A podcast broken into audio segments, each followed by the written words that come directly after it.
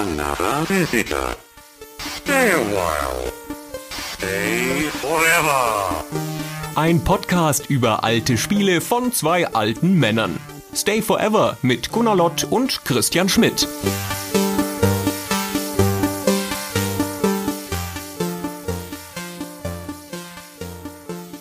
So, ich will erstmal blättern am Anfang. Erstmal blättern wir das halbe Heft durch und suchen eine schöne Stelle. Zum Beispiel eine, wo ein Foto von mir ist. Hat ein Heft, will er blättern. Das ist mal ein Foto von dir. Auf Seite 8 oben ein Foto von Gunnar zu dieser Zeit mit nicht. seiner Sonnenbrille. Hast du die Waffe her? Das ist doof. Das ist auf jeden Fall eins von doof. Sagen wir mal schnell, welche Ausgabe wir blättern. Das ist die 1 2000. Okay. Die Ich- 1 2000. bin ja immer sehr dafür, von Anfang an zu fangen. Zumal, dass die Ausgabe mit dem legendärsten GameStar-Cover ist. Ne? Teddy hat mich nicht mehr lieb.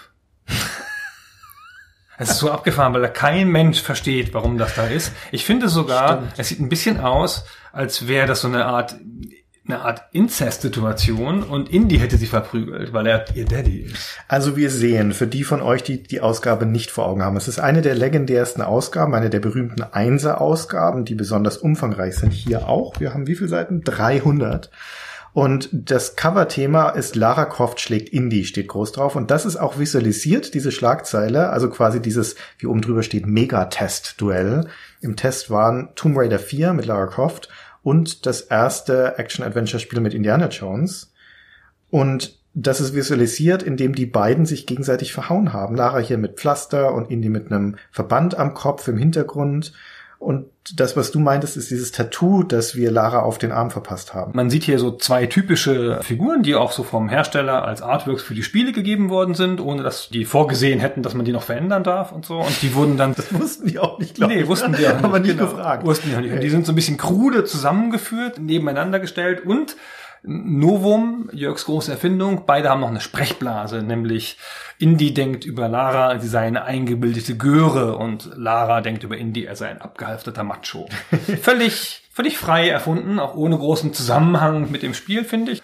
Genau, aber das Problem mit dem Cover war, dass wir, glaube ich, damals gedacht haben, Indie wäre der große Hit und es Ja. wäre auf jeden Fall das bessere Spiel. Wir wollten Genau. Indie-Cover machen. Genau. Wir können bei den Titelstories, wenn wir dazu kommen, noch das Drama erzählen. Aber wir haben ja, glaube ich, schon öfter hier in den Heftkritiken erzählt, dass wir eine Agentur hatten, die diese Covermotive aufgepeppt hat. Das, was wir von den Herstellern bekommen haben, dann mal so ein Mündungsfeuer an eine Waffe dran geflanscht und einen Hintergrund verändert und gerne noch mit Explosionen und sowas.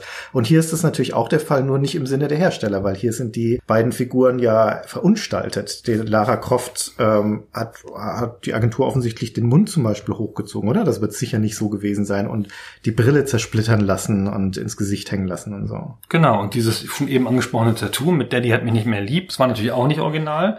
Na, so und das spielt natürlich drauf an, dass der Entwickler, der ursprüngliche Entwickler von Lara 1, also von Tomb Raider 1, dass der gesagt hat, so wie Lara jetzt in den neuen Spielen ist, das ist nicht mehr meine Lara. ist nicht mehr ja. meine Lara. Aber das muss man ja wissen, um das zu verstehen, sonst ist diese ganze Grafik ja krass missdeutbar, Ja, es steht ja. aber hier auch auf dem Cover drauf. Laras Schöpfer. Ah, steht dabei, ja, stimmt. das ist nicht mehr meine Lara. Also unmittelbar Ja, okay. neben dem Tattoo. ist- Der Zusammenhang ist herstellbar. Du musst ich schon, bitte dich. Du musst schon Text Ich lesen. bitte dich. Wer macht denn das?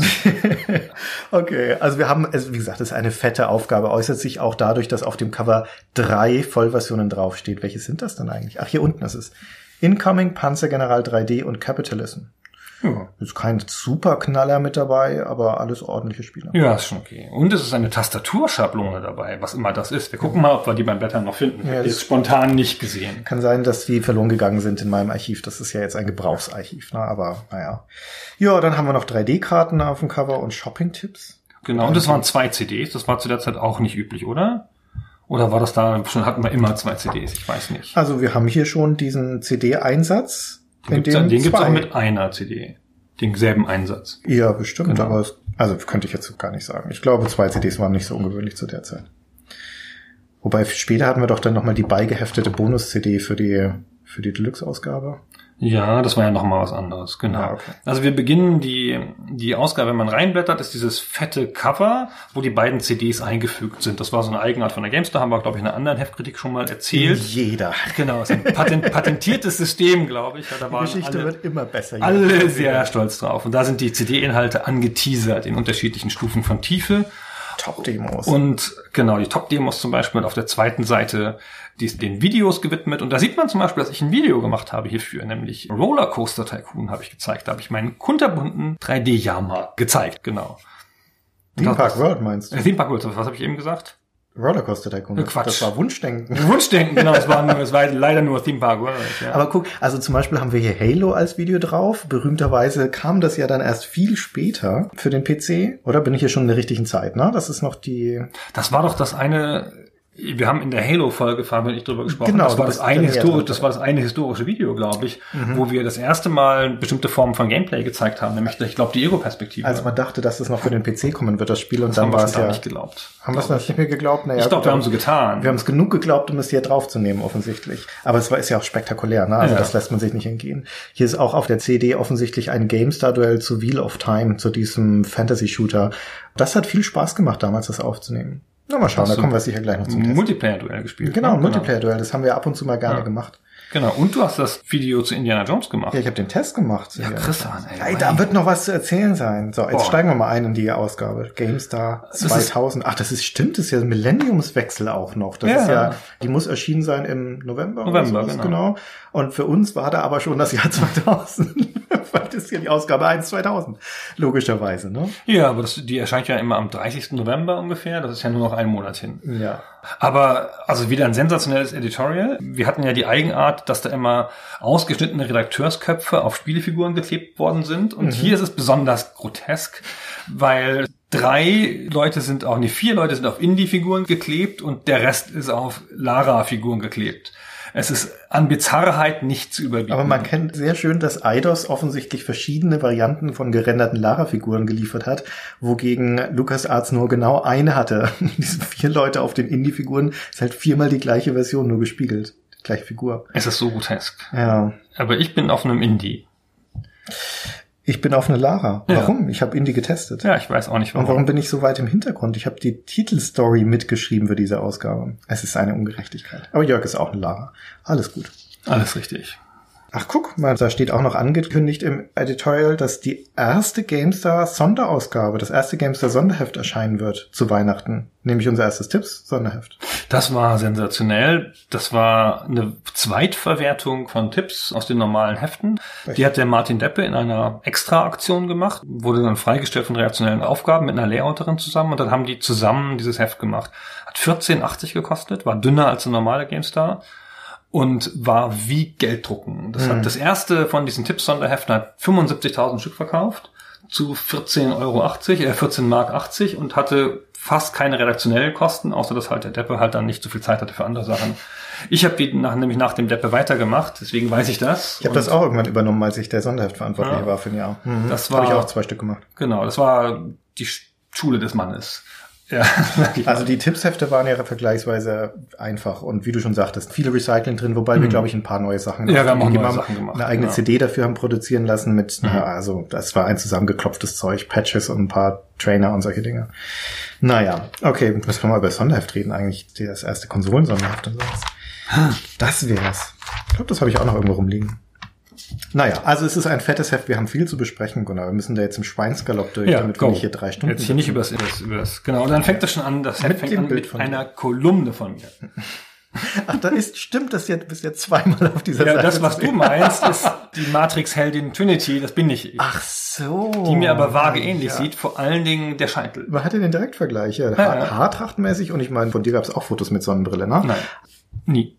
Nein? Und dann war das Nein, nur in meiner genau. Vorstellung. In meinem Kopf hast du immer so eine Superheldenpose. Und deine Kolumne lautet, sind Spiele zu sexy? Jetzt bin ich doch einigermaßen interessiert. Was ist deine Meinung dazu? Vor einiger Zeit Wet, dann Bing 2 und jetzt Days of Oblivion 2. Alle drei Titel, gleiche Krankheit, sinnlose Erotik. Für sinnvolle Erotik. Ja, ich bin da ein Verfechter sinnvoller Wie Erotik. kann denn Erotik sinnlos Ja, sein, ja, ja, wenn das der Selbstzweck nicht. die Erotik ist? Aber gut, also du bist dagegen grundsätzlich. Ja, genau. Ich bin dabei wäre, steht hier, gegen dosiert eingesetzte Erotik in Spielen nicht zu sagen. Schließlich hat das sogar in jugendfreien Filmen seinen Platz. Was will ich denn damit sagen? Dass du früher Eis am Stiel geguckt hast. Wahrscheinlich nämlich, genau. Erotik, aber alles am Stiel, genau. Ja. Verstehe. Okay, also du forderst jedenfalls von den deutschen Herstellern, dass sie die Holzhammer Comic Erotik sein lassen sollen. ja, Und Das ist aber, ja, ich meine, die hatte sich auch echt überlebt zu der Zeit. Genau. Das ist eine Position, auf der man gut stehen kann. nobles Ziel. Ganz hübsch in, in den Newsmeldungen, das ist ja immer Gerücht, die Gerüchte Szene-News am Anfang, das ist ja ohne Sinn und Verstand irgendwelche Sachen zusammengetan und so. Aber lustig war, dass wir da auf einen Stand bei der U hinweisen. Da ist die GameStar nämlich Da war ich dabei. zweimal auf die U gegangen. Genau. Ja, da war ich auch dort. Ich habe keine große Erinnerung mehr dran. Genau, du hast da gesessen und hast Nichts gemacht. euphorisiert mitgeklatscht bei dem Hip-Hop-Musical, das wir gesponsert haben. Stimmt. Und du wurdest dabei gefilmt? West End Opera. Und das kam dann in so einer Art Gesamtvideo über die, die Ju, über unsere Vertretung auf der Ju raus. Dann hast du darauf bestanden, dass du wieder rausgeschnitten wirst, weil dir das so peinlich war, wie das du, da, wie du da geklatscht hast. Ich weiß es noch wie heute. Die ganzen Szenen sehe ich vor mir. Und ich so. fand das aber so super, diese West End Opera damals. Die wurde ja dann auf dem Tollwood aufgeführt, im Jahr Mhm, darauf. genau. Und wir waren Ja. da alle eingeladen, da, weil der IDG Verlag das irgendwie mitgesponsert hat. Das war nett. Auf War der, nett. auf der U hatten wir, ähm, das ist ja so eine Jugendmesse, so da waren, also Influencer gab es ja noch nicht in dem Zeitraum, aber da war schon, ging es auch schon um Musik und solche anderen Sachen. Wir waren da so ein bisschen so ein Fremdkörper. Und ich habe es vielleicht schon mal erzählt, wir hatten zu der Zeit Autogrammkarten mal irgendwann gemacht, so mit so vorgeschriebenen Autogrammen für die ganze Redaktion. Hast du alle diese Gesichtsbaracken wir. Und dann hatten wir so einen Stapel Autogrammkarten liegen an unserem Stand, wo niemand hinkam. Und ich stand da so daneben, neben den Autogrammkarten. Und dann guckt mich das so ein kleines Mädchen an, so mit zehn oder so, guckt mich so an, guckt so an. Wer bist denn du? Und ich so, ja, so Redakteur. Und sie so, hm, hm. dann nimmt sie so eine Autogrammkarte, guckt da kurz drauf, legt sie zurück, säuberlich auf den Stapel und geht weg. Vermutlich war der Stapel dann ungefähr genauso groß. Ist noch größer geworden am Ende und ihn wieder mit nach Hause Genau. ja, wusste ich, wusste ich, wo mein Platz ist im Leben. Okay. Wie üblich viel Spekulation in den Gerüchtenszenen. Outcast 2 kam dann natürlich nicht und so weiter und so weiter. Spiele-News. Jo. Ja, ja, das ist ja alles immer nie so ergiebig, ne? Good and? Evil. Good and Evil. ja.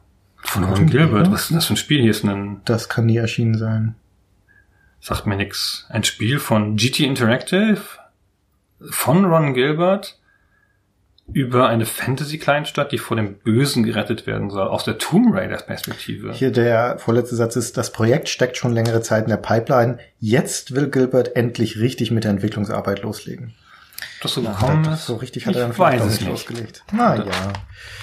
Comdex News. Wir haben keine Hardware News dieses Mal, sondern Comdex News. Da Ich weiß gar nicht, was die Comdex ist. Ist das eine frühe Das ist eine eine- Variante der CS? Nee. Die findet vom 15. bis 19.11. in Las Vegas statt. Ja, das ist, kann ich auch vorlesen, doof Mann. Naja. Also es scheint ja vielleicht Ah, ja. so eine Hardware-Messe zu sein. Ne? Und da wurden, so wenn ich nur den Bilder angucke, wurden da Gamepads und Grafikkarten vorgestellt. Nee, nee, In nee, Mainbau nee, das nee, das hat damit nichts zu tun. Hm, meinst du? Aber glaub, das die- heißt doch Comdex News. Ja, aber ist ja Unsinn. Solche, solche Sachen sie wurden doch immer in die Redaktion geschickt und dann muss man da was zu machen aus, aus ähm, Verantwortungsgefühl. Möglich, aber Sicherlich, Also das- ehrlich, sicher, also gerade hier Xytec ist so eine B-Marke, da fährt man sicherlich nicht nach Las Vegas. vermutlich Ja. nicht. Aber ich meine, das Hauptthema ist auch Voodoo 4 und Voodoo 5 gleich gleichzeitig. Genau, das war ein Thema von der Comdex. Mhm, Genau. Bestimmt. Okay, aber war es nicht wichtig genug, um da mehr als irgendwie eineinhalb Spalten zu machen? Ja. Vielleicht wusste man auch nicht mehr. Hey, drei Seiten Comdex News. Ich glaube, ich spinne. Boah, drei Seiten Hardware News haben wir ganz selten gemacht. So, und dann haben wir ja die Online-News hier. Wir waren nämlich so modern und haben online gemacht. Und dann hatten wir jemanden für, so einen jungen Menschen, den Rüdiger nämlich, und Ja. der musste immer die Online-News machen. Und das Geile, die GameStar-Links haben wir uns neulich schon mal drüber lustig gemacht. Der musste dann zehn absurde Seiten zusammensuchen, die zu Lara und Indie passen. Und ja, dieses Mal, naja, gut, immerhin. Die Herstellerseite von Core Design ist nur auf Platz 10 gelandet. Ja, das geht schon. Und LucasArts kommen natürlich und Eidos.de und Lara Croft kommen und Indiana Jones net. Ja, es sind hauptsächlich die Hersteller. Ah, ja. Äh, ein Quark war das alles. So, also wir landen in den Previews. Und das erste ist Starlancer, das neue Wing Commander. Für mich ist das immer das Überbrückungsspiel, weil da ist der Chris Roberts war ja nicht mehr bei Origin damals, der hat ja seine eigene Firma gegründet, Digital Anvil, und deren erstes Spiel war dieses Starlancer. Und eigentlich, ich glaube aber, war nicht auch damals schon klar, dass er eigentlich auf Freelancer hinarbeitet? Weil das Starlancer war quasi der geistige Nachfolger von Wing Commander und das Freelancer der geistige Nachfolger von Privateer. Und wir alle wissen, dass Privateer ja das viel bessere Spiel war. Deswegen haben wir uns alle auf Freelancer gefreut. Was Bin ja auch ein ich, super Spiel bin ich so ganz sicher. Ich glaube, das war unser Blick auf die Sache. Ich glaube auch, dass aus der Sicht von Chris Roberts Wing Commander das bessere Spiel, das interessantere Spiel war und nicht wie aus unserer Retros-Perspektive das kommerziell wesentlich weniger erfolgreiche Privateer. Weiß ich nicht, er macht ja jetzt einen Privateer und kein Starlancer. Naja, jetzt. Eigentlich macht er was ganz anderes. Er macht einen Also ich glaube, die hatten einfach von vornherein vor, beide Wege wieder weiterzumachen, also den Wing Commander und den Privateer-Weg. Hm. Genau, das glaube ich auch, ja. Aber wohingegen Freelancer ja ein moderner Klassiker ist, habe ich an Starlancer keine Erinnerung mehr. Ich, nur an die alberne Sprachausgabe, die deutsche. Ja. Das ist die einzige Erinnerung, die ich daran habe. Ich habe es aber auch nie gespielt. Äh, da guck, ich habe nächste Seite, ich habe es doch gesagt, Freelancer, auch gleich noch in der Ankündigung. Also die haben gleichzeitig zwei Weltraumspiele angekündigt, nämlich Starlancer und Freelancer, was eigentlich auch bescheuert ist, ne? Ja, total irrsinnig. Das zeigt aber, dass sie das irgendwie, dass sie denken, das wären zwei Zielgruppen. Ja, das wären ganz unterschiedliche Leute, die das spielen. Oder es ist die Roadmap letztendlich. Erst kommt Starlancer, dann kommt irgendwann Freelancer. Aber wir haben hier schon dem Freelancer ein ausgezeichnet als Ersteindruck gegeben und dem Starlancer nur ein sehr gut. Ja Für mich ist Freelancer das spannendste Spieleprojekt überhaupt, sagt der Steinlechner zu der Zeit.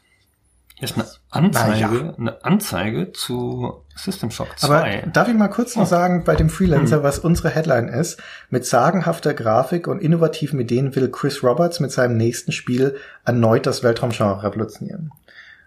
Also ich meine, das würde ja eins zu eins auf das Star Citizen passen. Hm. Das heißt, der macht immer das gleiche immer wieder. Ja, Der- der revolutioniert das Weltraumgenre. Was Was ist hat es mit? Freelancer revolutioniert Ja, genau. und mit Star Citizen nochmal revolutioniert und in zehn Jahren wird es wieder Ich finde revolutionieren ist auch immer echt ein großes Wort. Und ich finde auch eigentlich, dass man Introzeilen, in denen auch erneut oder wieder vorkommt, dass man die gar nicht erst schreiben sollte. Aber naja. Was wolltest du zu der Ich wollte Anzeige sagen, dass hier eine Anzeige ist, die mit dem hübschen Slogan Künstliche Intelligenz echte Bosheit wirbt und auch ästhetisch ganz gut gemacht ist. Ich wusste gar nicht, dass für System Shock 2, das war ja kommerziell nicht so ein großes Projekt, aber so ein erfolgreiches Projekt, dass da überhaupt Anzeigen für geschaltet wurden. Bin stimmt. ganz überrascht. nichts aus dem Spiel gezeigt, sondern das Covermotiv von Shodan nochmal neu interpretiert mit einer Platine, die drüber gelegt wurde. Ist ganz gut. Och ja. Ja, man muss schon wissen, wer diese, wer das ist, ne? Damit du, also du musst das Spiel kennen, damit du dich durch die Anzeige angesprochen Genau, man versteht überhaupt nicht, was das für ein Spiel ist. Das ist ja ein Klassiker, dass man da, dass man Spieleranzeigen nur noch eine Verstärkung sind für Leute, die das Spiel schon kennen. Ja. Na gut. Dann eine Preview von einem gewissen Gunnar Lott zu der Clue 2. Das war ein nettes Spiel. Ich mochte den Vorgänger schon gerne und den zweiten habe ich dann, glaube ich, getestet später. Ich kann mich nicht erinnern. Aber mit großartiger erster Satz, Pflichtbewusste, wie Herr Hurzel, seines Zeichens Wachmann bei einer örtlichen Großbank, sind eine Plage. Nicht nur, dass ich mir den schönen Namen ausgedacht habe, Herr Hurzel. ja, da hast du lang dran gesessen. ja, Bestimmt. Ist ja immer noch dein Credo, ne? Pflichtbewusste sind eine Plage. genau. Anzeige für ein CD.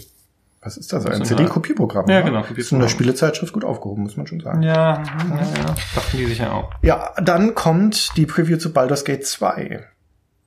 Wow, eine fette Preview. Ja, schön großes Bild auch vor allen Dingen. Das sieht man, also das Spiel hatte ja ganz hübsche Grafiken. Das Ja, ist nicht unbedingt das, das erste, an das man sich erinnert. Der Heinrich natürlich. Ja. Aber hier mal so halbseitig eine von diesen hübschen Grafiken großgezogen. Also, das sieht immer noch gut aus, finde ich. Ja, sieht super aus. Ja. Hier steht auch als eine Zwischenüberschrift schöne 2D-Engine. Genau, ist offenkundig eine amerikanische Geschichte, weil der ähm, Heinrich dafür im, in Seattle war, wie es hier steht.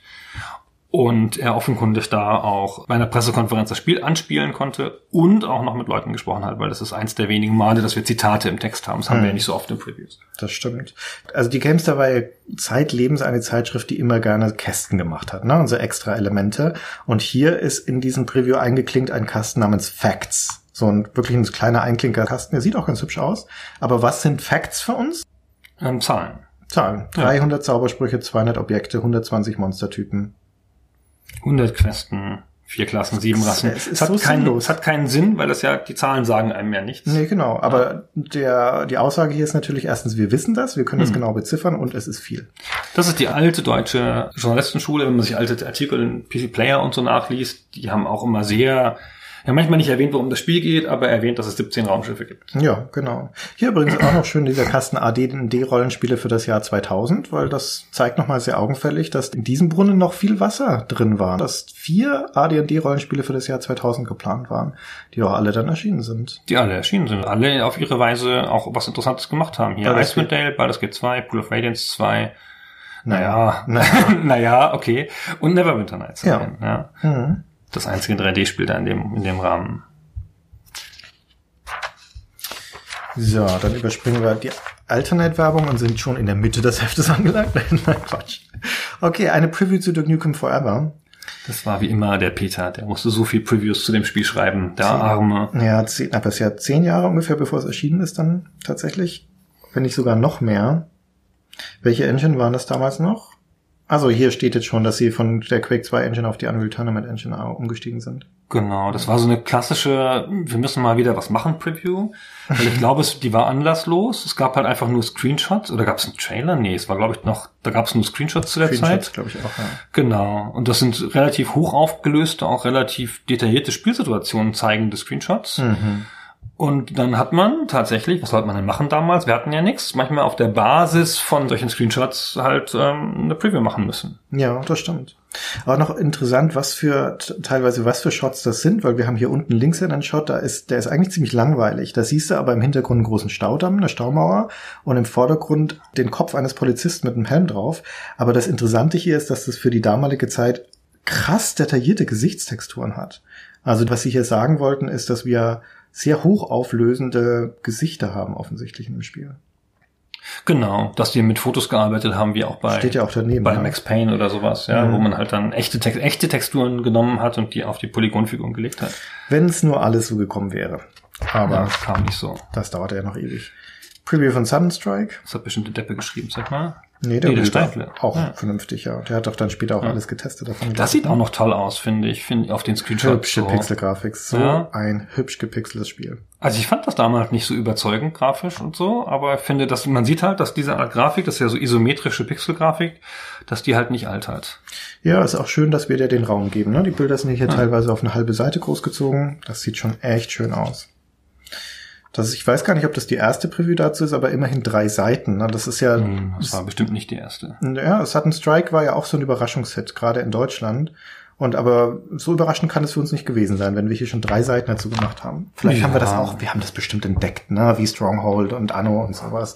Die GameStar war ja echt gut dabei, wenn es um Strategiespiele ging. Ja, aber auch so bei deutschen Herstellern ist es ja nicht so schwierig, die zu finden. Da hat man immer guten Kontakt gehabt und konnte dann nah ran. Das ist wohl wahr. Ja. Ja. Dann eine Preview von den Sims. Ach stimmt, die Sims war ja noch nicht erschienen. Das ist ganz lustig, weil das ein oh, Wir nennen das den Geheimtipp des Jahres 2000. ja, voll geheim. Konnte, niemand mit Das rechnen. ist, das ist so absurd, dass man heute denkt, dass ein Sims mal ein Geheimtipp war. Naja, ich glaube schon, dass das halt in der klassischen Spiele-Zielgruppe, dass das da nicht so eine große Nummer war. Und die GameStar hat sich Ja. schon was getraut, dass sie das überhaupt. Also warte mal ganz kurz, was hier ganz lustig ist, hier ist ein, ein Foto von Will Wright abgebildet, das ist so ähm, freigestellt und der hat so ein Sim auf der Hand als, als, als Figur. Das ist eine Pressegrafik gewesen, das haben wir nicht, nicht komponiert. Aber man sieht daran, wenn man sich das anguckt, dass der Will Wright auf dem Foto aussieht wie ein Alkoholiker, weil er eine stark gerötete Nase hat und auch sonst stark gerötete Gesichtszüge. Und das Sehr ungesund. Genau, Ja. und das ist eine Eigenart des GameStar-Drucks, weil wir haben immer überfärbt gedruckt, also mit zu viel Farbe pro Papier sozusagen, also pro Papier, keine Ahnung, Druckfähigkeit, irgendwas, um die Screenshots leuchten zu lassen. Da waren wir sehr stolz drauf. Und immer wenn wir große Fotos hatten von Menschen, sahen die halt aus wie irre. ja, das, war, das, das war halt der kleine Nachteil, aber das konnte man dann auch nicht. Man konnte nur das ganze Heft überfärbt drucken oder gar nichts. Wir hatten ja nicht so viele Menschen im Bild. Ja, genau, das kam mir selten vor. Genau. Wie hübsch die Bilder auch hier wieder sind. Also muss ich, muss ich echt mal sagen, diese Pixelgrafik von damals ist gut gealtert, auch beim ersten Sims. Das ist ja nicht mal so eine richtige, wie man sich jetzt Pixelgrafik vorstellen würde, aber es ist halt eine, Ja, es ist 2D-Grafik. Ja, genau. Isometrische 2D-Grafik. Blätter doch nicht so laut. Oh, Final Fantasy Und 8. nicht, man soll ja auch mitbekommen, dass wir blättern. Selbst das sieht noch gut aus. Ja, das, das Ich ist bin schon... gerade echt ein bisschen eingenommen von der Qualität des Drucks auch und der Screenshots Hm. hier. Das sieht schon alles echt gut aus. haben auch immer schöne Screenshots gemacht, finde ich. Aber man sieht hier, ist zum Beispiel bei Final Fantasy, hier. Final Fantasy 8 ist zum Beispiel ein Bild von der Landkarte, auf der man da rumlaufen konnte, dieser frei drehbaren 3D-Landkarte, die sie eingeführt haben. Das sieht schon schauderhaft aus. ja. ja gut, aber da ist auch nichts mehr rauszuholen, weil das sieht halt schauderhaft im Spiel aus. Ja, genau. Ja, da ist sogar schon wenigstens ein Höhleneingang drauf zu sehen. Hm. Okay, das habe ich geschrieben. Guck. Zu Crusaders of Might and Magic. Ich weiß nicht mehr mehr, was das ist. Das ist ein Actionspiel. Ja, das ist die Zeit, wo New World Computing oder 3DO in dem Fall der Publisher versucht hat, die Serie zu erweitern, indem sie Ableger in anderen Genres machen. Das war ja nicht nur Crusaders of Might and Magic, sie haben doch dann noch mehr gemacht, oder? Verwechsel ich das jetzt gerade mit XCOM? Das war doch auch so eine Serie, die versucht wurde, in Action und Simulation zu erweitern. Ja, da gab es ja zum Beispiel ein Weltraumspiel und sowas, genau. Genau. Das Leben im düsteren Mittelalter ist kein Kindergeburtstag, steht hier als Satz drin und da stehe ich heute noch hinter. Da sprichst du aus Erfahrung. Hier auch die Zwischenbeschrift Action, Action, Action, da stehst du auch heute Ja, noch ist gut. dazu, ne? Ja, ja. ja, okay. Das ist präzise auf den Punkt gebracht. Ja. Eine Preview zu Kiss Psycho Circus. Das war gar nicht so schlecht. Ein sehr absurder, aber cooler Shooter. Planescape Torment. Rüdiger, guck, Rüdiger hat das. Das sieht auch noch toll aus, ne, logischerweise. Bei Planescapes Torment, äh, hier hat er auch noch gespielt, ne? Er hat's gespielt, Hm. das steht im Intro. Und da ist ja die Frage immer, wurde die Brillanz erkannt damals? Ne? Und der Rüdiger gibt den Ersteindruck nur sehr gut, also die Antwort ist nein. Weil das natürlich der richtige Ersteindruck für das Spiel ist. Ach, Previews, Previews, ey, die waren auch deswegen so groß, die Hefte damals, weil wir massenhaft Previews drin hatten. Der Verkehr ist gegönnt, kann man aber natürlich auch eine Preview dazu machen. Ah, da sind wir schon am Ende. Terminupdate und der große Report oder das große Special in diesem Heft ist das Weihnachtsshopping. Das haben wir oft gemacht in den Einser-Ausgaben. Das war oft ein Thema, auch im Hardware-Teil, dass man dann für Weihnachten Shopping-Tipps gegeben hat, was man A über die Weihnachtszeit spielen soll, was man sich B dazulegen soll. Das ist dann auch ganz simpel durchstrukturiert. Ein Redakteur bekommt immer eine Seite und gibt dann da drei Tipps, nämlich einen für Einsteiger, einen für Fortgeschrittenen, einen Preistipp. Und das beginnt mit Peter, der zum Beispiel Einsteigern Drakan empfiehlt. Für Einsteiger Drakan? Ja, also da war es Einsteiger noch anders definiert worden damals als heute. Ja. Wogegen für Fortgeschrittene Rayman 2 empfohlen wird. Ist, müsste das nicht genau umgekehrt sein? Auch nicht ganz klar. Aber das hier ist das Action-Genre. Das ist nicht Peters persönlicher Tipp. Das ist das. Ist der, er, Du hast recht. er steht für das Der Action-Genre. Shopping-Tipps hier. Action-Spiel. Er muss natürlich auch aus dem schöpfen, was da verfügbar ist im Weihnachtsgeschäft. Der Preistipp Genau. ist jedenfalls Unreal. Für 50 Mark. Für 50 Mark. Ja, Ja. ganz okay. Ja. Und so Dann- geht das jetzt weiter. Genau, Jörg gibt die Strategiespiele, komischerweise Age of Empires und Command und Conquer wie immer. Der Mikkel macht Sport. Hm, hm, hm. Hast du auch irgendwas? Nee, wir waren zu unwichtig. Wir waren, glaube ich, zu Äh, unwichtig, ja. Der Mick darf sensationell drei Simulationen empfehlen, als würde das irgendjemand interessieren. Und wie stiefmütterlich das Rollenspiel- und Adventure-Genre damals besetzt war, merkst du ja auch nochmal. Martin muss für Einsteiger Darkstone empfehlen, was absolut überhaupt kein Mensch mehr kennt. Und für Fortgeschrittene immerhin System Shock 2. Aber haben wir vorhin auch schon gesagt, das ist ja jetzt auch nicht unbedingt ein Mega-Hit damals gewesen. Nee. Und der Preistipp ist dann das auch ja schon über ein Jahr alte Curse of Monkey Island zu dem Zeitpunkt. Nee, nicht über ein Jahr. Drei Jahre. Das ist 97 erschienen. Hm. Hat sich gut gehalten. Dann kommt noch Hardware. Shopping-Tipps, da durfte ich auch was schreiben.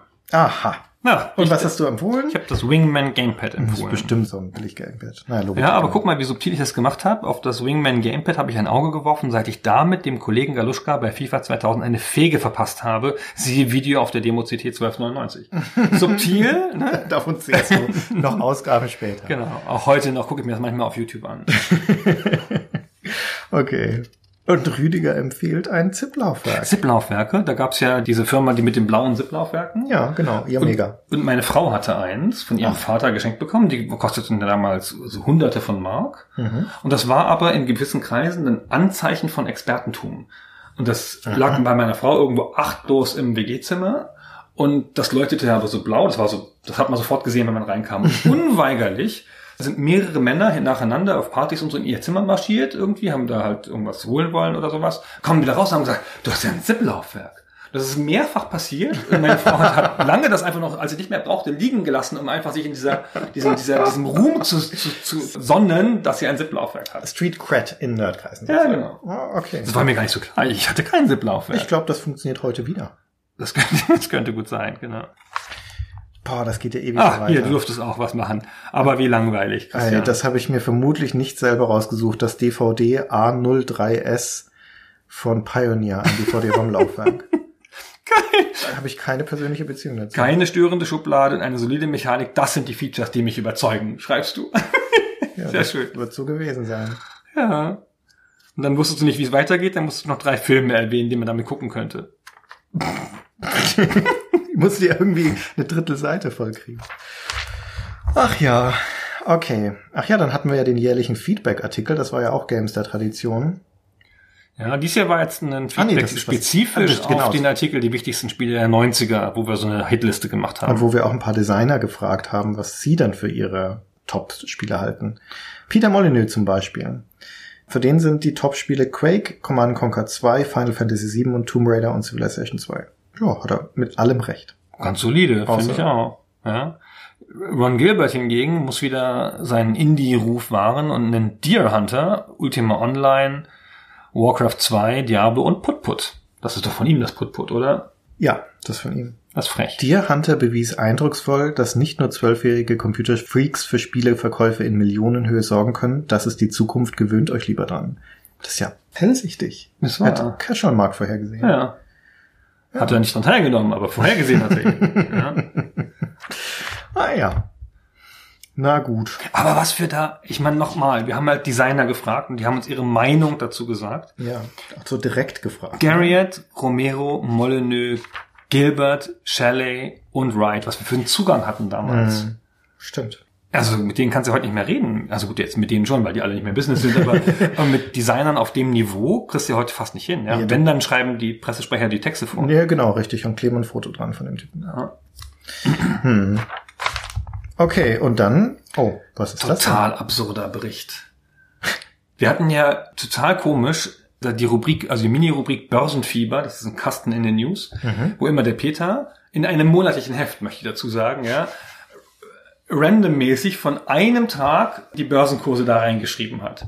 So vom 19.11. oder sowas. So. In diesem Heft war es der 19.11.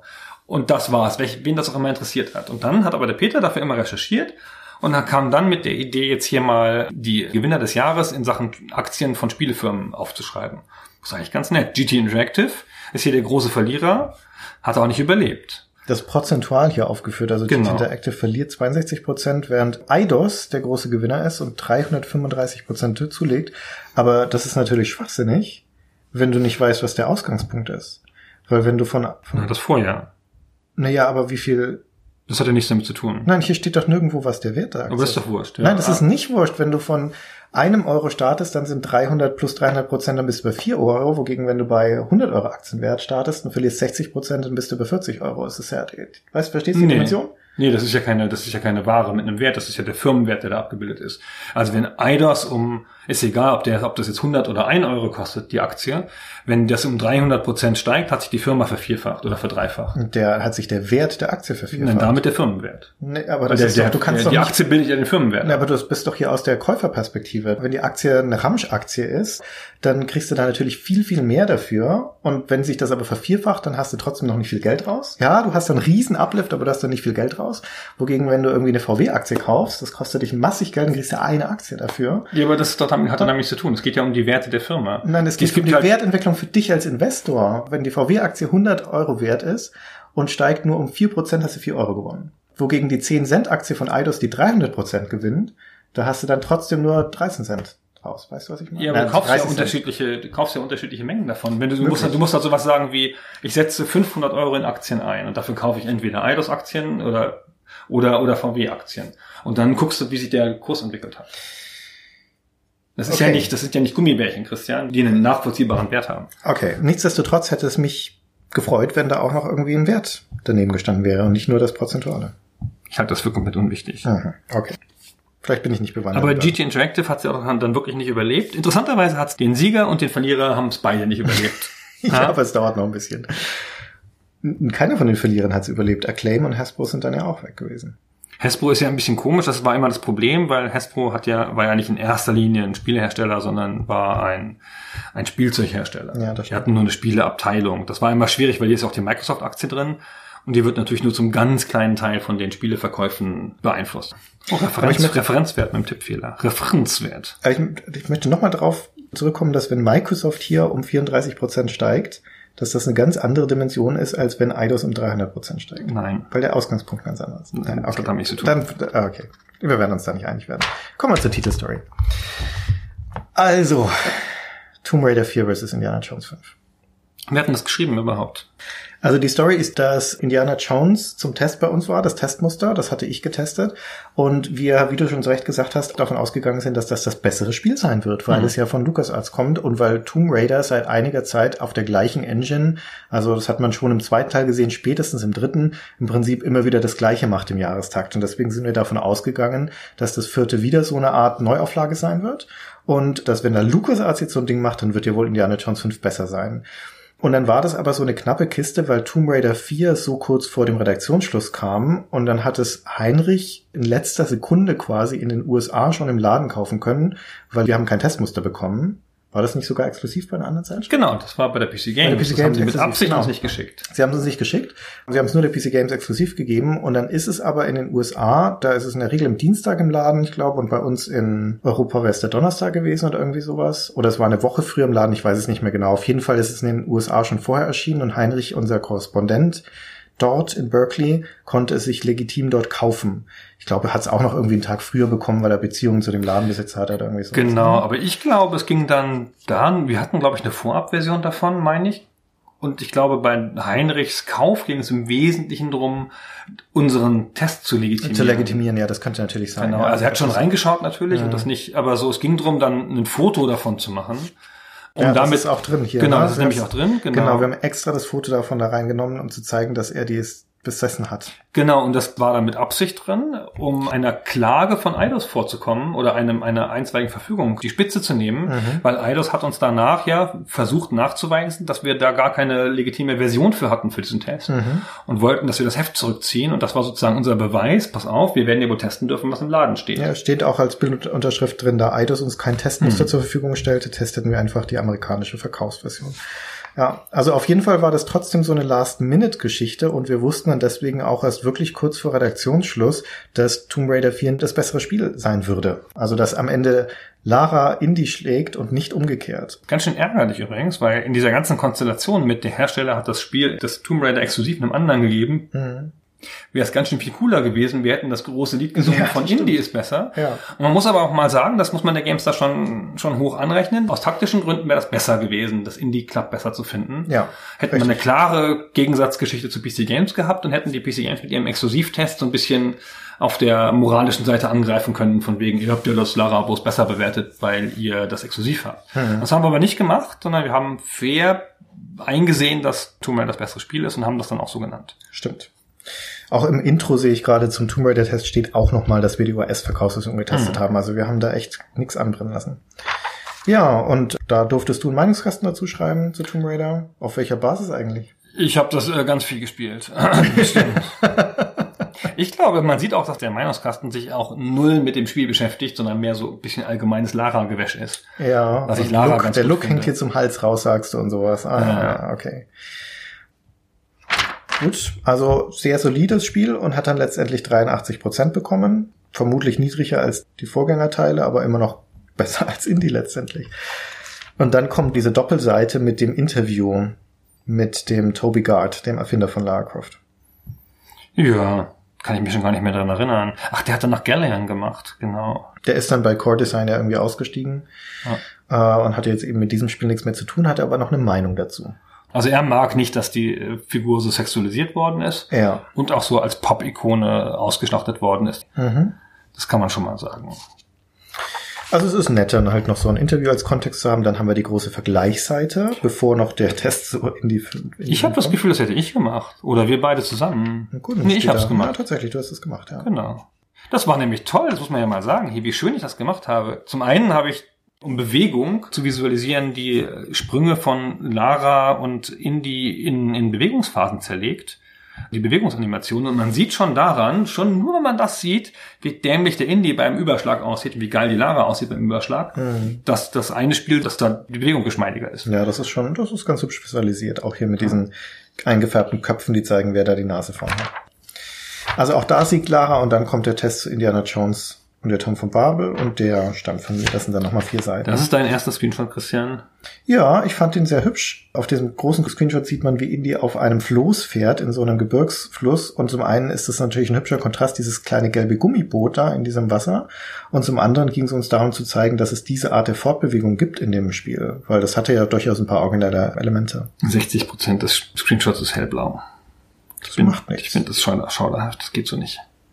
Das ist doof. Was du denn stattdessen genommen? Komische Schlange da auf Seite 3. Ja, genau, die Schlange. Naja. Das war trotzdem ein schönes Spiel. Ich habe das gerne gespielt. Ich meine, es hat 82 bekommen. Also es ging hier um einen Prozentpunkt. Das unterstreicht aber nochmal das, was du vorhin gesagt hast. Das war dann halt einfach so. Genau, und dann, äh, dann hat man noch diese eine Doppelseite zu der Historie von Indiana Jones. Da ging es nicht nur um die Spiele, sondern auch um die Filme. Und dann haben wir extra die Agentur angeschrieben oder das, den Publisher angeschrieben, der die Filmrechte hier in Deutschland hat und haben die gebeten, dass sie uns Fotos zuschicken. Dann haben sie uns Dias zugeschickt von Filmfotos, die wir dann benutzt haben in der Grafik, um da hier auch Filmbilder reinzunehmen. Ganz nett. Ja. So als Doppelseite. Sogar die berühmten Indiana Jones Desktop Adventures von 1996 sind erwähnt. Mhm. Nur um das nochmal zu verdeutlichen, wir waren so dran gewöhnt als Redakteure, dass wir unsere Artikel selbst bebildern und dass die Bebilderung sich logischerweise aus den Spielen ergibt. Und wenn es dann darum ging, wir bräuchten aber Bilder, die irgendwo anders herkommen als von der Pressestelle oder aus dem eigenen Haus, dann setzte die große Drahtlosigkeit ein. Also ich musste wirklich eine Weile überlegen, wo ich jetzt Bilder von Indie-Filmen herbekommen soll. Mhm. Wir haben auch mit Filmfirmen einfach selten zu tun gehabt. Stimmt. Ja, die Pressestelle hat's dann geschickt. So, okay. Jetzt kommen wir so langsam in den Testteil. Die Teamseite, Weihnachtswünsche. ach, wie immer, mein, Bin wieder nicht drauf. bist wieder wie immer, meiner ist wie immer brillant und du bist wie immer nicht vertreten. Na, ist doch super. Dabei bin ich auf dem Foto sogar drauf. Ja. Na, egal. Ach Gott, eigentlich die Logik muss man nicht verstehen. Action-Teil. Im Action-Teil ist der Haupttest dieser Ausgabe Quake 3 Arena. Das ist nicht der, das ist, ne- das ist leider kein Test, sondern nur eine, Ach so, das ist der Test. Lustigerweise ist es ein Hinweis Ja, auf den Test, stimmt. dass, wir, dass der Test jetzt online ist, Ja. Weil man, wir konnten das damals nur beim Hersteller spielen und ähm, das war gegen unsere Vorschriften, wollte ich schon sagen, aber gegen unsere Überzeugung, dass man das da machen kann mit ein paar Stunden spielen und vor allen Dingen keine eigenen Bilder machen konnte. Das war ja No-Go für GameStar. Und dann haben wir das halt nicht gemacht. Dann haben wir diese Seite nur so zum Teasern und zum, zum Darstellen unserer allgemeinen Beleidigtheit benutzt und haben auf den Test dann verwiesen online, den wir uns dann, äh, den wir dann gemacht haben, als das Spiel im Laden stand. Ja. Naja, Die Games dann ne? war schon gerissen. Dann kommt, also kann kein so starker Testteil gewesen sein im Action-Teil, wenn wir hier als dann als Haupttest Half-Life Opposing Force in der deutschen Version haben. Hatten wir die englische Version schon getestet? weiß ich Die nicht. ex spezifisch deutsche Version Ich steht glaube, das war nur wegen um eine, also weil man Angst hatte vor ja, das Indizierungsgefahren. sein. Ja. Und deswegen hat man so sehr deutlich erwäh- erwähnt, dass das Deutsch ist. Steht Genau. sogar im Award drin, dass es die deutsche Version ist, explizit. Da sehen die Bilder jetzt nicht mehr so toll aus. Das ist so, aber das liegt am, am Spiel, ne? Das im Farbarm. Spiel. Das ist, das ist halt von Haus aus farbarm. Genau. Ja, okay. War aber natürlich ein spitzen Add-on. 91 Prozent. Haben wir da nicht auch dieses legendäre Multiplayer-Video dazu gemacht, wo ich und Martin gespielt haben? Oder war das? Nee, ich glaube, das war eine andere Ausgabe. Ja, kann sein. Dann kommt, ah ja, Wheel of Time, der Test zu Wheel of Time.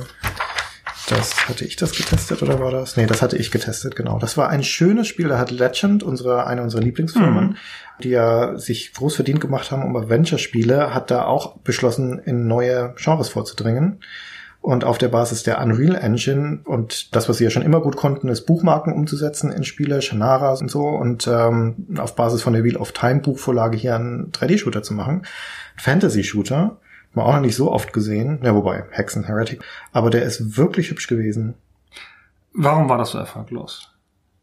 Also es ist ja wirklich ein gutes Spiel. Also es sah super aus mit der Engine. Es ist eine, eine der größten Buchmarken der Welt oder zumindest eine der größten Fantasy-Buchmarken der Welt. Das sah super aus, Ähm, dieses Bild auf der letzten ja. Seite des Tests. Echt toll 87 Prozent von uns war bekommen. Also Spielerisch uns inno innovativ sogar. Es hatte sogar einen Multiplayer-Modus, diesen coolen Zitadelle-Modus, wo du eine eigene Fallen, Burg bauen genau, konntest, ja, fallen und so. richtig. Aber ich glaube, es war, hatte nicht diesen kompetitiven Multiplayer-Aspekt, so dass du halt gegeneinander geschossen hast, so richtig viel. So, oder das mit so einer Perfektion gemacht wie Quake oder so. Und das war, glaube ich, in erster Linie ein Solospiel und hatte halt im äh, Multiplayer hauptsächlich halt diesen Gag mit den Zitadellen. Und dann gab's noch Zauberei, das mochte, also Zauber, das mochte nicht jeder und so. Hm. Und es hat sogar einen Level-Editor mitgeliefert von Haus aus. Ja. Wirklich ein tolles Spiel. Also ich weiß es auch nicht. Ich kann mir nur vorstellen, dass entweder das Marketing nicht stark genug war oder dass die Konkurrenz zu dem Zeitpunkt zu stark war. Alle noch Half-Life gespielt haben. Ist auch kein Klassiker, taucht nie in irgendwelchen Listen auf jetzt und so. Nee, obwohl es so ein schönes Spiel war, hat auch eine schöne Story erzählt, war ein bisschen schwer. Naja, hätte ich echt voll Lust, das nochmal zu spielen. Müssen wir mal bei Stay Forever Ja, das machen wir nochmal irgendwann. Technik-Check, naja, Okay, Delta Force das- 2. Das äh, interessiert doch keinen. Ich habe keine Ahnung. also mir ist selten ein, ein, eine Serie so an mir vorbeigegangen wie diese ganzen Delta Force Spieler von Novalogic. Ist ja eine ganz schwache Seite, diese ganzen Polizei- und Soldatentaktikspiele, die haben, haben mich alle leider nicht interessiert. Sieht auch nicht aus. Ja, das sieht doch, das war doch das mit der Voxel Engine, oder nicht, das Delta Force? Hatte das War das eine also komische es, hatte, Engine? es hatte Polygonobjekte offensichtlich, aber es kann sein, doch die Landschaft sieht so aus, das sieht schon Ja. sehr nach Voxel hier aus. Landschaft Das war doch Voxel. Novalogic. Novalogic hat in der Zeit Ja, lang genau. alles mit Voxeln gemacht. Die haben ihre Comanche Engine dann auch noch für Hm. Bodenspiele, für, für Panzerspiele und für diese Delta Force Reihe verwendet. Hm. ja, gern. Tja, wirklich gern. Da ist Interstate 82, die Fortsetzung von Interstate 76. 76, genau, 76 war's. Genau. Hab ich nie gespielt. Solides Spiel. Ich hätte jetzt erwartet, dass es 82% bekommen hat, aber nein, es war nur 75. Also die Möglichkeit, einen, einen Gag zu machen mit der Wertung ausgelassen. Ich habe den, den Vorgänger, also das habe ich nicht Hm. mehr gespielt, das 82, aber den Vorgänger notgedrungen irgendwann für die Budget-Rubrik und ich habe das nicht begriffen. Ich weiß nicht, vielleicht war ich zu dumm dafür. Mein Irgendwie Spiel ist war das der auch nicht. Funke nicht gezündet bei mir. Ich fand auch das Szenario irgendwie strange. Naja. Oh, guck, ich habe einen Test gemacht. Ich auch. Ja, du auch. Hier, wir zusammen auf einer Seite. Pa partnerschaftlich nebeneinander. Da hat sie es schon angekündigt.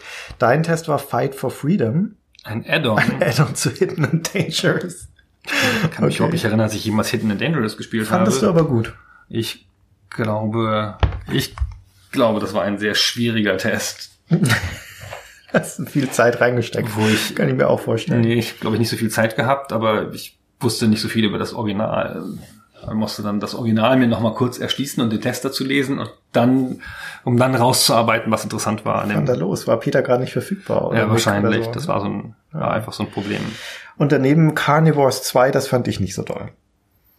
41. Naja, naja, Trüge keine. Ahnung, alles wurscht. Keine Erinnerung mehr an das Spiel. Wie an so vieles. So, jetzt kommt dein Auftritt, Gunnar. Deepak World. Das habe ich getestet. Das ist ja toll. Jede Menge Rummel ist die sensationelle Meinungskastenüberschrift. Sehr gut. Ähm, Das war die Fortsetzung von Theme Park, von Bullfrog, Jahre später. Haben sie es nochmal aufgegriffen. Jetzt in 3D. Das war, glaube ich, der große Unterschied, ne? Also, genau, das hatte doch als Gag, dass man sich in die Rides reinsetzen konnte und die aus der Ego-Perspektive fahren konnte. So. Ja. Das war ganz gut. Das war ein ganz okayes Spiel. Ich habe das nicht privat weitergespielt hinterher, aber ich hatte doch da hatte auch Previews zugeschrieben und ich war bei Bullfrog mal irgendwann eingeladen und habe mir das angeguckt da vor Ort und so. Mhm. Und ich weiß noch wie heute, ich finde die Screenshots sind ganz gut hier. Ich weiß noch wie heute, dass das ungefähr alle waren, die ich gemacht hatte. Hätte da jetzt Jörg gewollt, dass ich noch eins austausche? Schwierig. Na gut, aber du Ja. hast eine Achter einen Achterbahn-Shot gemacht. Ja, genau.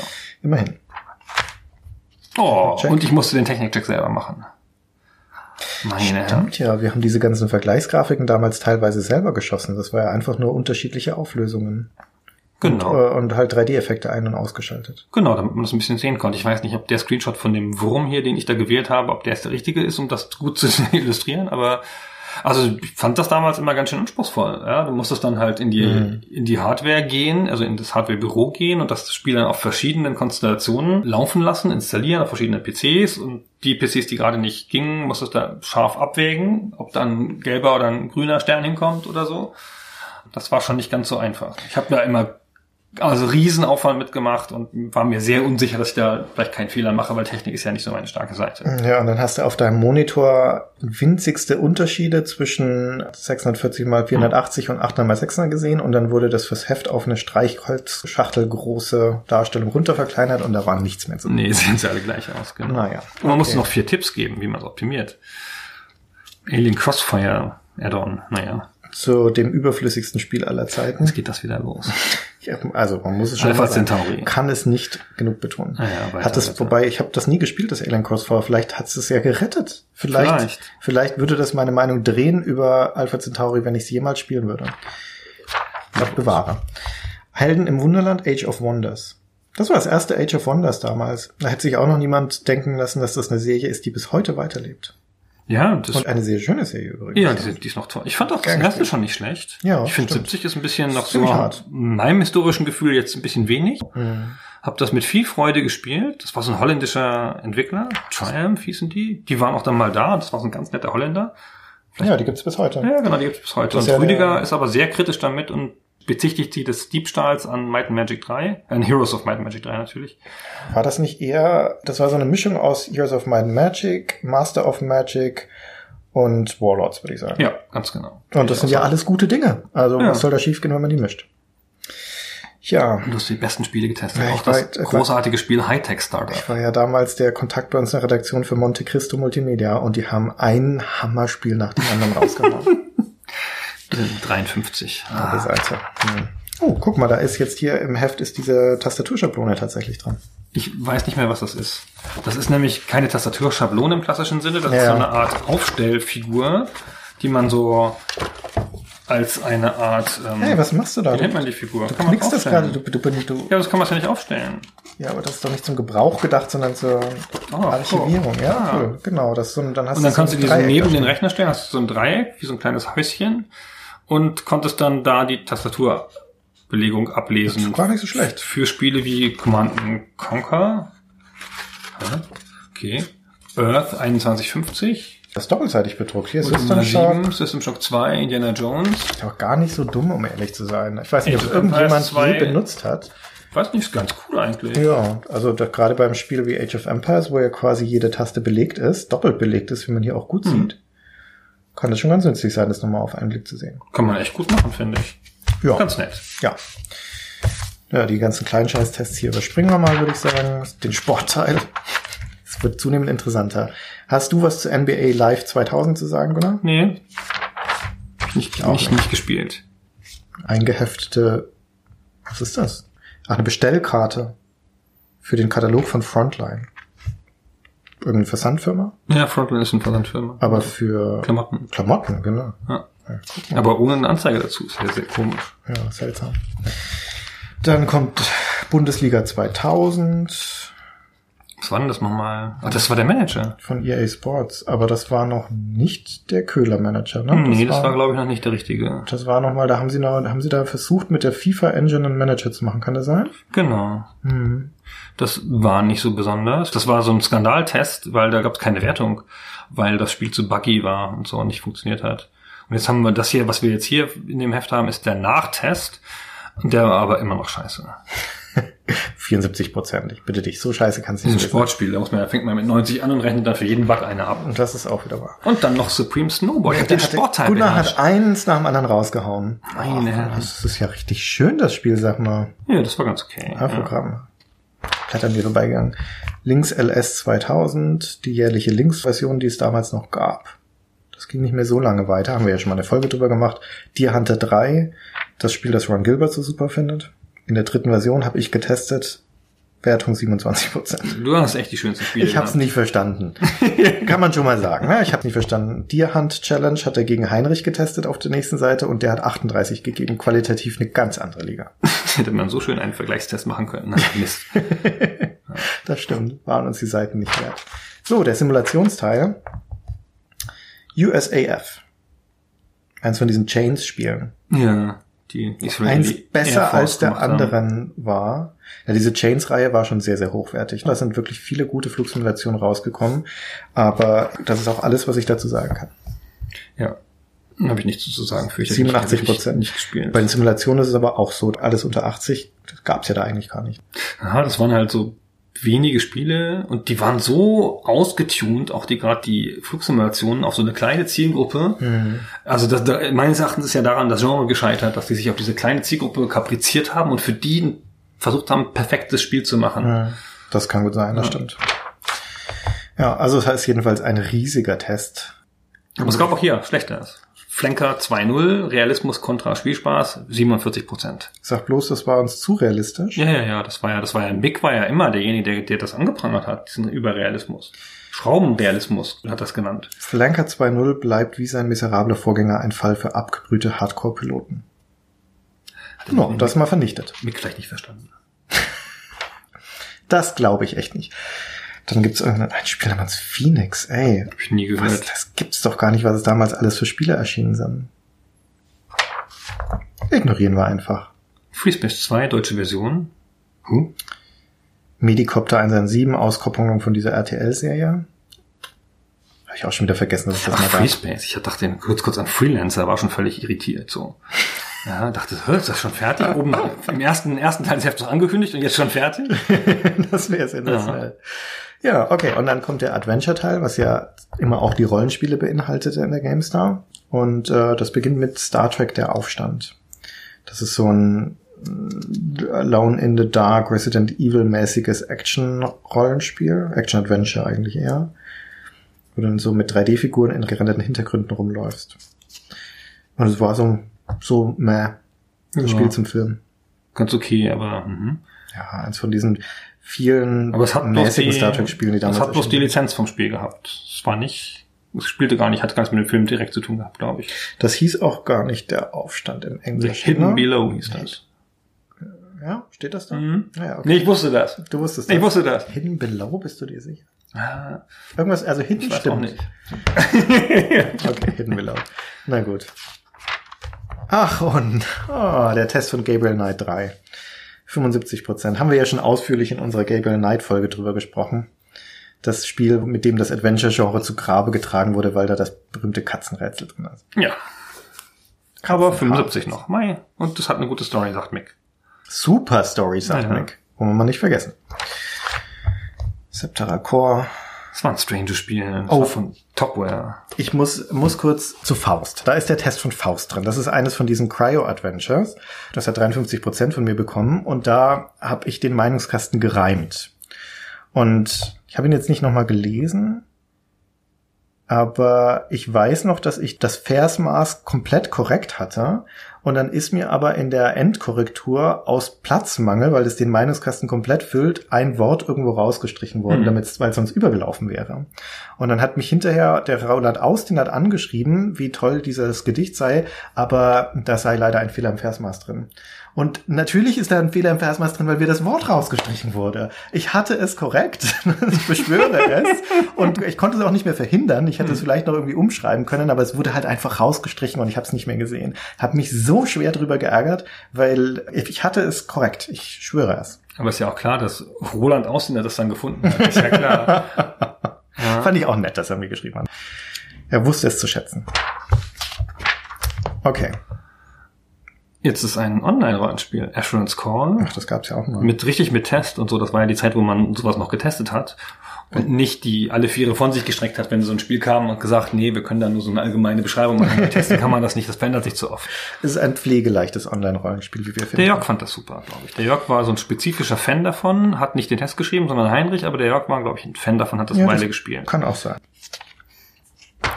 So, und dann haben wir das Ultima Online-Tagebuch, wie immer, Kapitel 25. Ja. Charles hat da wieder irgendwas gemacht. Oh, die Kurztests. Oh, kurz, das ist super. Da sind doch wir bestimmt wieder dabei. Ich habe einen Nee. Test zum Chessmaster 7000 schreiben dürfen. Ich nicht. Ich gar nicht. Nee, das ist alles von Mick Ja. und Rüdiger und Martin. Was ist das schlechteste Spiel hier? Outrage, ein Rennspiel, das keiner braucht, 40 Prozent. Naja. Und hier Days of Oblivion 2, worüber du dich so aufgeregt Hm. hast, weil sinnlose Erotik. Ja. Nackte Haut. Dann du Budget. Die Budget-Rubrik, die Gold Games ging damals schon in die vierte Runde und war nicht mehr so doll. 86 immerhin noch. Aber auch viel Schrott dabei. Ja, Diablo drin und die beiden Fallouts. Allein deswegen konntest du es ja. schon holen. Fett. Besser als ein Steam Sale. Ist gut. 7 hat von uns nur eine Einzelwertung von befriedigend bekommen. Echt so viel noch. Das passt aber zum Spiel. Sinnlose Erotik und so. Ach stimmt, damals sind die E-Mail-Games erschienen. Das fand ich ganz cool, glaube ich. Nee.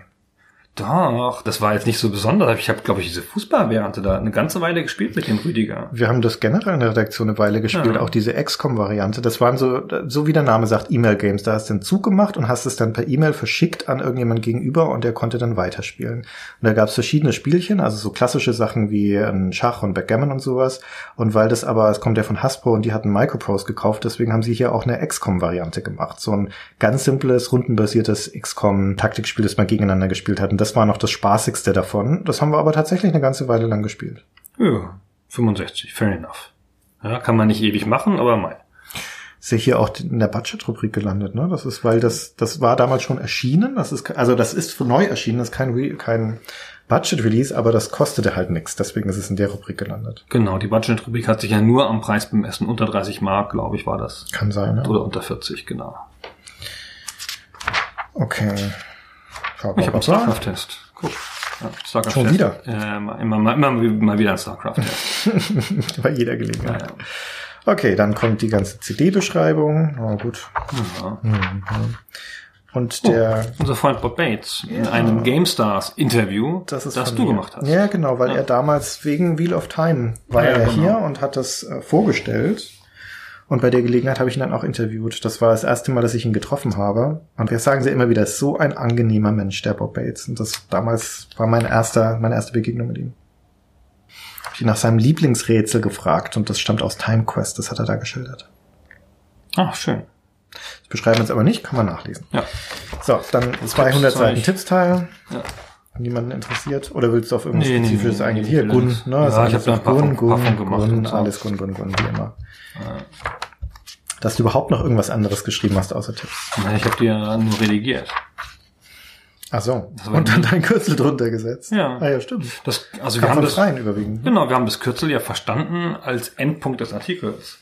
Ja. Das war ja nicht nur, also man hätte jetzt auch Red für Redaktion schreiben können oder sowas, aber ich war der Redakteur, der das bearbeitet wir hat. haben da durchaus auch den vollständigen Namen von Autoren drunter geschrieben. Später erst. Ganz selten nur. Haben wir das nicht auch Nee, damals noch nicht gemacht. Das haben wir die ganze Zeit noch nicht gemacht. Also so richtig so, wo es manchmal ärgerlich war, so bei Reportagen und wo dann der Redakteur einfach unterschlagen wurde, so. Und später haben wir dann angefangen, das zu machen mit so einem Querstrich. Ja, okay. Ist auch korrekt so. Gut. Dann sind wir bei der Hardware-Rubrik und da geht's in den Weihnachtsausgaben, den wichtigen Ausgaben natürlich immer um 3D-Karten. Ja, genau, immer um 3D-Karten und zwar aber um die ganze Bandbreite. Und das wird dann nochmal erklärt für Anfänger, dann wird noch mal, gibt nochmal ein Glossar, was diese Begriffe bedeuten, was ein Texel ist und was ein Framebuffer ist und so. Und das ist eher ein Marktüberblick und Ja. ein Einkaufsführer und hat jetzt nicht, nicht, nicht so aktualitätsgetrieben. Damals gab's ja noch die Elsa-Karten und der hat auch eine gewonnen, die Elsa Eraser X. Ich hatte auch mal eine Elsa-Karte. Deutsche Firma, oder? Ja, deutsche Firma, genau. Gibt's auch nicht mehr alles. Und hier, die Voodoo 3 von 3DFX ist nur auf dem vierten Platz. Ja, da war aber schon die Voodoo-Zeit vorbei zu dem Zeitpunkt. Hm, kann sein, ja. Zahlen, Fakten, bla bla bla. Dann seitenweise Grafiken mit Benchmarks. Muss offensichtlich immer sein. Ja, das ist, glaube ich, der Beweis, dass man es gemacht hat. Ich würde gerne mal so eine Heftkritik von zwei Hardware-Redakteuren hören. Die beblättern von so Test, Test, bla bla bla. So, jetzt kommen wir hier mal zum interessanten Teil. So, jetzt reden wir mal über die Benchmarks. genau. Müssen wir mal einen Mickel einladen oder sowas und das mit ihm mal durchblättern, mal schauen, was er dazu meint. Huch, was ist das? Ein Lego-System Ein Hardware-Technik-Test zu Robocomp, von Toni Schweiger. dem Robotics Invention System von Lego. Von Toni Schweiger. Tun wir das? Aha.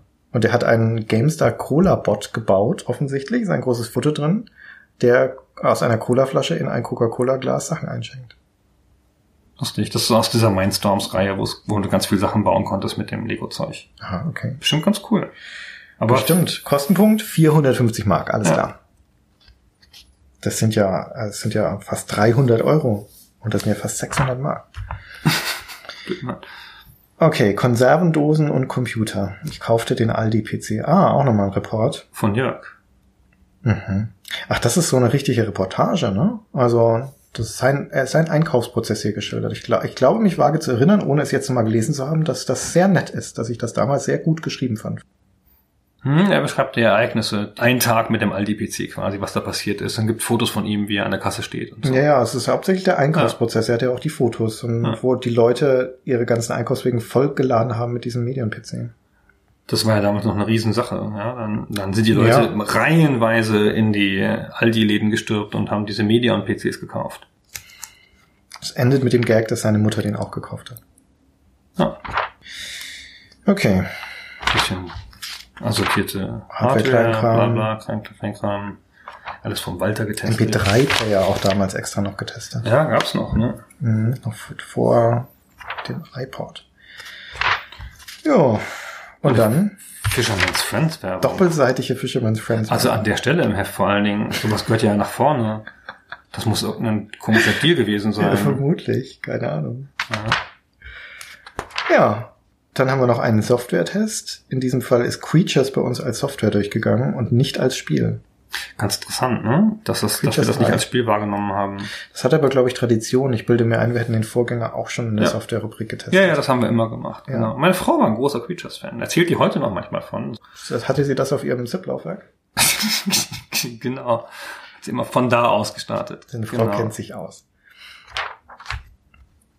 Ja, und dann nähern wir uns dem Ende. Wir haben hier noch Leserbriefe zu den 100 wichtigsten Spielen und sowas.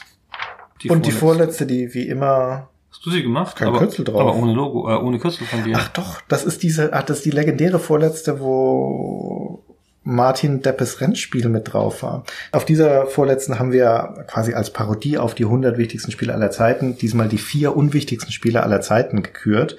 Das sind Sim Schweiz, Battle Tetris, Doom sein Helfer und Martin Deppes Rennspiel. Und das hat relativ viel Zuspruch bekommen von den Lesern, gerade das Martin Deppes Rennspiel, weil es das wirklich gab. Der hat das mal programmiert. Steht hier auch in Extended Basic für den Texas Instruments 994a.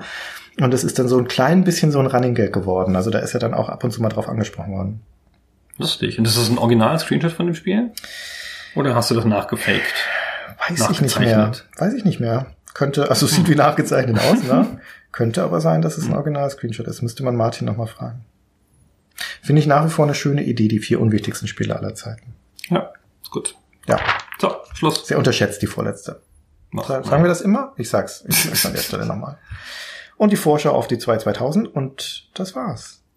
So, Boah, in der 2 2000 wird der Test von Ultima 9 angekündigt. und Daikatana. Haben wir aber schon drüber gesprochen. Ja.